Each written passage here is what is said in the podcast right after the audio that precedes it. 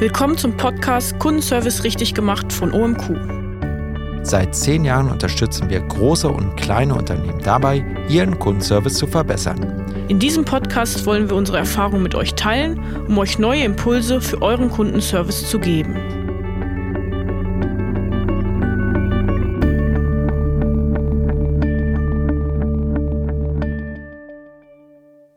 Hallo, hier ist Matthias. Hallo, hier ist Caro. In unserer heutigen Podcast-Folge reden wir über das Thema KI im Kundenservice beziehungsweise darüber, wie man KI im Kundenservice richtig einführt. Dazu haben wir ja vier verschiedene große Punkte, die wir besprechen wollen. Zum einen wollen wir erstmal zum Anfang kurz klären, was ist KI überhaupt und dann auch einmal darauf eingehen, wie funktioniert KI im Kundenservice. Danach werden wir auch darüber sprechen, wie man eine KI im Service richtig integriert und dabei ein bisschen auf die Ängste eingehen, die vielleicht bei Unternehmen dann auch mal herrschen weil oft ja auch ein bisschen so das Vorurteil besteht, dass eine KI ja sehr aufwendig antrainiert werden muss. Und zum Schluss wollen wir dann auch nochmal darüber sprechen, wie man ja das Service-Team auch optimal auf eine KI-Einführung äh, vorbereiten kann und auch, dass wir euch da nochmal ein bisschen die Ängste nehmen und dazu haben wir euch dann auch nochmal Tipps vorbereitet. Okay, dann starten wir also jetzt mit äh, der KI und was eigentlich eine KI ist. Ich glaube, viele Leute reden über KI, aber ähm, viele Leute fragen sich auch, was ist überhaupt eine KI? Eine KI kann man sich so vorstellen, dass es ein Programmieren anhand von Beispielen ist. Also äh, oft wird auch gesagt, es geht um maschinelles Lernen.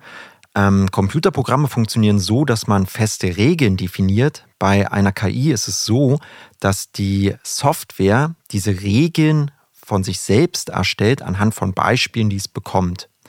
Warum ist das wichtig? Ähm, wenn man sich zum Beispiel die menschliche Sprache anschaut, dann ist es so, dass Menschen sich immer unterschiedlich ausdrücken und im Servicebereich kann zum Beispiel gesagt werden, meine Brille ist kaputt, aber was der Kunde damit meint, ist, dass er eine Brille zum Beispiel reklamieren will.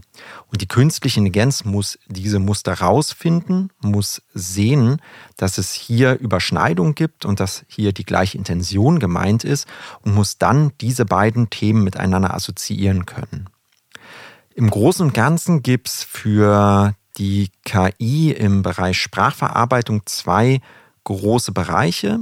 Ähm, zum einen gibt es den Bereich, dass man anhand von Kategorien Themen zuordnet. Das heißt, man trainiert eine KI so an, dass man Datensätze nimmt. Zum Beispiel, man nimmt 100 Datensätze zum Thema Reklamation, nimmt nochmal 100 Datensätze zum Thema Bezahlung, ordnet diese zu, gruppiert diese und gibt sie der KI und sagt der KI sozusagen, dass dieses Thema jetzt diesen Bereich hat und diese Datensätze dort zugeordnet werden. Das funktioniert natürlich ganz gut, wenn man die Zeit hat, das alles anzutrainieren. Ähm, das funktioniert auch gut, solange die Daten gleich bleiben. Wenn die Daten sich aber verändern oder neue Daten hinzukommen, muss man wieder erneut trainieren und das ganze System geht wieder von vorne los. Ähm, der zweite Bereich ist, dass man einen Encoder verwendet. Hierbei handelt es sich um eine Art Übersetzer. Dieser wird auf Daten trainiert also ähm, zum Beispiel allgemeine Daten der Sprache und wird dann spezialisiert auf Serviceanfragen. Und was dieser Encoder oder Übersetzer macht, ist, dass es die menschliche Sprache nimmt, menschliche Sätze nimmt, diese in mathematische Modelle umwandelt und diese mathematischen Modelle dann verglichen werden können mit anderen mathematischen Modellen, die in der Datenbank sind. Wir selbst nutzen auch einen Encoder in dem Bereich weil wir denken, dass es gut ist, dass ähm, Systeme out of the box funktionieren sollen. Das heißt, man will nicht groß antrainieren in dem Bereich. Man hat immer mit dynamischen Anfragen zu tun. Das heißt, es werden neue Anfragen hinzukommen, neue Themen hinzukommen. Zum Beispiel hat man kurzfristig Gutscheinaktionen oder man hat kurzfristig neue Themen, dass zum Beispiel ein bestimmtes Problem in der Software aufgetreten ist. Und um auf diese Themen schnell und einfach reagieren zu können, braucht man halt ein System, was generell funktioniert und was nicht darauf angewiesen ist, dass man immer wieder neue Datensätze hinzufügt, um das System neu zu trainieren. Wie funktioniert KI nun im Kundenservice? Was wir dazu wissen müssen, ist, dass das Servicewissen in einer Datenbank gespeichert ist. Einträge mit Fragen, die von Kunden häufig gefragt werden und den dazu passenden Antworten werden in der Wissensdatenbank hinterlegt. Um nochmal das Beispiel von Matthias aufzugreifen, eine Frage, die im Kundenservice ja vor allen Dingen im E-Commerce häufig gestellt wird, ist zum Beispiel, wie reklamiere ich einen Artikel? Diese Frage wird dann in der Wissensdatenbank eingetragen mit der dazu passenden Antwort. Also zum Beispiel, um einen Artikel zu reklamieren, nutzen Sie bitte den Returnschein, der im Paket liegt. Jetzt ist es so, dass Kundinnen, um eine Frage dann zu stellen, unterschiedliche Kanäle nutzen. Also manche schicken eine Anfrage im Chat, manche per E-Mail, andere nutzen das Kontaktformular. Und die Besonderheit ist natürlich, dass jede Kundin auch eine unterschiedliche Ausdrucksweise nutzt, um ihr Problem zu beschreiben. Ähm, was man auch im Kundenservice oft hat, ist, dass Kunden ja auch einen unterschiedlichen Bildungsgrad haben. Das heißt, äh, wir haben nicht diese unterschiedliche Ausdrucksweise, um ein Problem zu beschreiben, sondern es gibt natürlich auch Rechtschreibfehler, Grammatikfehler, manchmal sind Sätze vielleicht unvollständig oder es fehlen Buchstaben. Ja, aber was all diese Fragen gemeinsam haben, sie enthalten eine Intention. Die KI muss nun erkennen, was die Intention ist. Wie funktioniert das? Zum einen hat die KI eine Rechtschreibtoleranz, das heißt, der KI ist es egal, ob ein Buchstabe fehlt oder ja, die Grammatik nicht gut ist, damit kann die KI umgehen. Um jetzt eine passende Antwort zu finden, analysiert die KI die Texte und vergleicht diese Texte mit den Einträgen, also mit den Fragen und Antworten aus der Wissensdatenbank. Die KI bestimmt nun einen Ähnlichkeitsgrad, also der Frage der Kundin mit den Einträgen in der Wissensdatenbank. Ist äh, der Ähnlichkeitsgrad hoch genug, dann zeigt die KI eine passende Antwort, also die assoziierte Antwort in der Wissensdatenbank der Kundin an. Wie sieht das Ganze nun auf den einzelnen Kanälen aus? Wir wollen uns hier noch mal kurz anschauen, welche Unterschiede gibt es auf den unterschiedlichen Kanälen und wie werden hier die Anfragen verarbeitet. Im Chat ist es so, dass kleine Texte, also zum Beispiel auch direkt Fragen von Kunden geschrieben werden und diese Fragen werden analysiert, der Ähnlichkeitsgrad wird festgestellt und der Chatbot zeigt dann im Chatverlauf die Antwort an. Das muss nicht nur unbedingt auf dem Website-Chat sein, das kann auch zum Beispiel in WhatsApp oder per SMS passieren. Auf Hilfeseiten ist es ein bisschen anders. Auf Hilfeseiten werden nicht nur Fragen eingegeben, sondern auch einzelne Stichworte, die analysiert werden und daraufhin passende Fragen in der Datenbank gesucht werden, die dann eine Antwort äh, oder Antworten in einer Liste nach Wahrscheinlichkeit geordnet anzeigen. Im Kontaktformular gibt es mehr Texte. Im Kontaktformular wird im Nachrichtenfeld oft eine Begrüßung eingegeben, eine Verabschiedung eingegeben.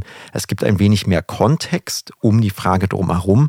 Das heißt, dass die KI aus dieser Anfrage die passende Frage raus extrahieren muss oder den Fragepart raus extrahieren muss, das dann mit einer Datenbank vergleicht und dann die passende Antwort auch als Liste neben dem Eingabefeld anzeigt. Bei E-Mails ist es so, dass wir hier noch mehr Text haben. Also E-Mails können sehr lang sein. Ähm, Kunden neigen dazu, äh, sehr viel drumherum zu schreiben. Das heißt, hier ist es noch einmal wichtiger, den passenden Part raus zu extrahieren, den Frageteil zu verstehen und dann mit der Wissensdatenbank zu vergleichen. Und als Resultat bekommen die Kunden dann eine E-Mail zugesendet, wo schon mal passende Antworten drinne stehen, während sie noch auf der Antwort vom Service Center warten. Im Service Center direkt ist es so, dass natürlich diese E-Mails dann auch verarbeitet werden. Wir haben wieder lange E-Mails oder können lange E-Mails haben, wo zum Beispiel ein Verlauf auch mit rausgeschnitten werden muss und wo der Verlauf sozusagen ignoriert werden muss und nur der wichtige Part aus der E-Mail extrahiert werden muss, um dann die passenden Antworten als Textbausteine anzuzeigen. Und Agentinnen klicken dann auf einzelne Antworten und bauen sich mit den Textbausteinen dann die passende E-Mail zusammen und können diese dann einfach und schnell an die Kundinnen verschicken. Nun wollen wir darüber sprechen, wie man eine KI im Kundenservice richtig integriert. Dazu wollen wir uns nun erst einmal die Sorgen anschauen, die Unternehmen haben, vor allem welche Sorgen die Geschäftsführer oder auch die Kundenserviceleiter haben. Oft besteht nämlich die Angst, dass die KI-Integration ein langer Prozess ist, äh, dass es sich um eine sehr aufwendige Integration handelt, da große Datenmengen benötigt werden und dass die KI aufwendig äh, antrainiert werden muss. Und ähm, es ist natürlich so, wenn eine KI für jede neue Frage irgendwie trainiert werden muss, dann sind diese Sorgen natürlich auch berechtigt. Eine weitere Angst, die Unternehmen oft haben, sind die Kosten, dass diese ja explodieren und äh, das Budget dann weit überschreiten. Oder auch zum Beispiel, dass die KI am Ende nicht richtig funktioniert und nicht die passenden Antworten anzeigt. Ähm, ja, was wir auch immer wieder erleben, ist, dass sich Unternehmen vielleicht die Sorgen machen, dass auch die Endkundinnen dann die KI nicht annehmen, da sie eigentlich mit einem Mitarbeiter sprechen wollen und dann am Ende ähm, ja frustriert sind, da sie dann erstmal eine Antwort von der KI erhalten. Wenn wir uns jetzt die einzelnen Punkte anschauen, zum Beispiel der lange Prozess der Integration, ist es so, dass wenn man eine vortrainierte KI hat, die out of the box funktioniert und sofort eingesetzt werden kann, ist natürlich der Prozess des Einführens gar nicht so lang, sondern ähm, viele Sachen können auch schon innerhalb von einer, einem Tag oder einer Woche äh, lauffähig gemacht werden und so kann die KI bereits im Kundenservice helfen, ohne dass jetzt ein langes Projekt definiert werden muss. Der zweite Punkt, die Angst vor hohen Kosten. Ähm, hier kann man natürlich auch sagen, wenn ähm, der Prozess sehr schnell geht und äh, die Integration unaufwendig ist und wenig Mitarbeiter am Trainieren der Software beteiligt sein müssen und man einfach initial keinen großen Berateraufwand hat, werden natürlich die Kosten auch geringer. Wenn man jetzt die einzelnen Kanäle über einfache Snippets anbinden kann und die Integration auch wenig Zeit kostet, spart man an der Stelle natürlich auch nochmal Geld. Und was man sich dabei immer vor Augen führen muss, ist, dass jeder Mitarbeiter, der im Kundenservice arbeitet, mehr Geld kostet als eine KI, die die einfachen Fragen beantwortet. Der nächste Punkt ist natürlich, dass äh, immer eine Angst da ist, dass die äh, KI nicht richtig funktioniert und Kunden enttäuscht sind. Hier muss man natürlich sagen, dass eine KI niemals zu 100 Prozent funktionieren wird. Ähm, die menschliche Sprache ist sehr kompliziert. Oft ist es auch so, dass die KI vielleicht nicht alle Daten zur Verfügung hat, um eine Frage zu beantworten. Und aus dem Grund sind wir auch der Meinung, dass man die KI immer als Zusatzangebot definieren sollte und die Kunden immer auch die Möglichkeit haben sollten, den Kundenservice direkt zu kontaktieren, wenn ihnen die KI nicht weitergeholfen hat. Der letzte Punkt, dass die KI von Kunden nicht angenommen wird, ist natürlich so, wenn man die KI als einzige Option für den für die Kunden anbietet, diese natürlich enttäuscht sind und sich ähm, nicht wahrgenommen fühlen. Hier sollte man, wie gesagt, darauf achten, dass man trotzdem immer noch die Option bietet, den Kundenservice zu kontaktieren. Und ähm, Kunden werden immer die den Service annehmen, wenn er ihnen schneller und einfacher weiterhilft, als auf eine Antwort vom Kundenservice zu warten. Also da ist die Sorge natürlich auch nicht berechtigt.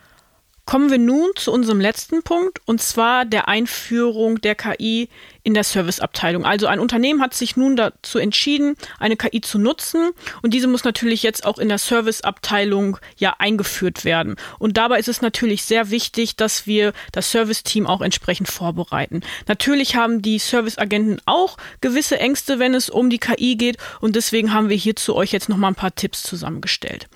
Schauen wir noch mal einmal kurz, welche Sorgen die Agenten denn haben.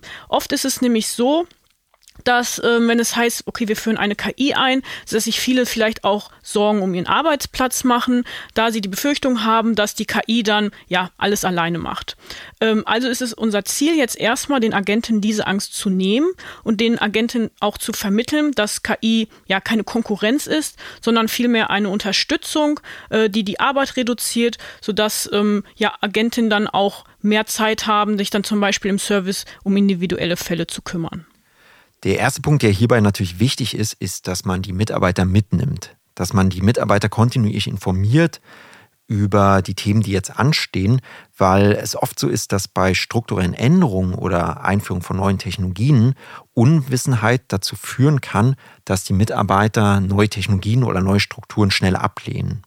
Oft ist es auch so, dass keine Informationen, die an die Mitarbeiter fließen, dafür sorgen, dass falsche Informationen entstehen, dass Gerüchte zum Beispiel entstehen und Mitarbeiter über Sachen sprechen, die gar nicht passieren und einfach Ängste kombiniert werden mit Fehlinformationen. Was wir also schaffen müssen, ist, dass wir die Mitarbeiter ähm, ein Verständnis geben und ein Wissen über die neuen Technologien geben. Wir sollten ihnen erklären, warum wir die neue Technologie einführen, was unsere Vorteile als Unternehmen sind, was die Vorteile für sie sind und wir sollten ihnen natürlich auch sagen, was wird genau gemacht, welche Bereiche wird, äh, wird die KI abdecken und welchen Bereich wird weiterhin von den Service-Mitarbeitern ähm, abgebildet.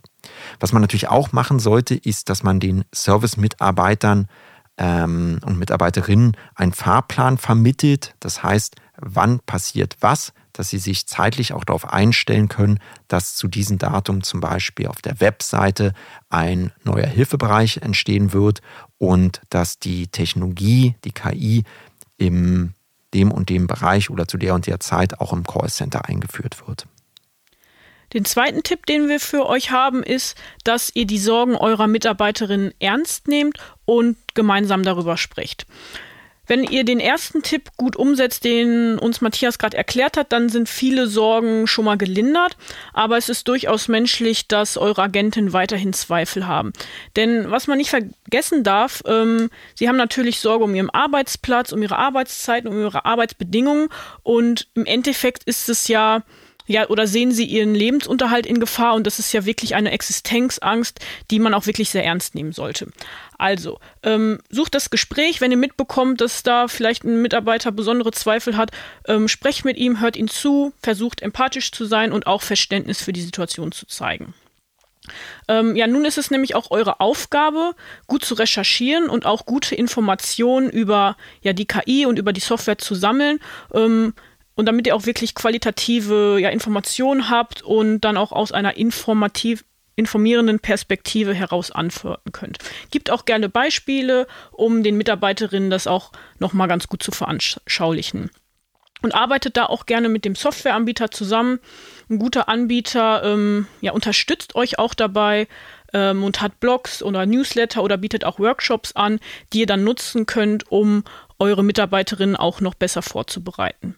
Am Ende ist es auf jeden Fall wichtig, dass euer Team weiß, dass sie durch die KI nicht ersetzt werden sollen, sondern unterstützt werden sollen.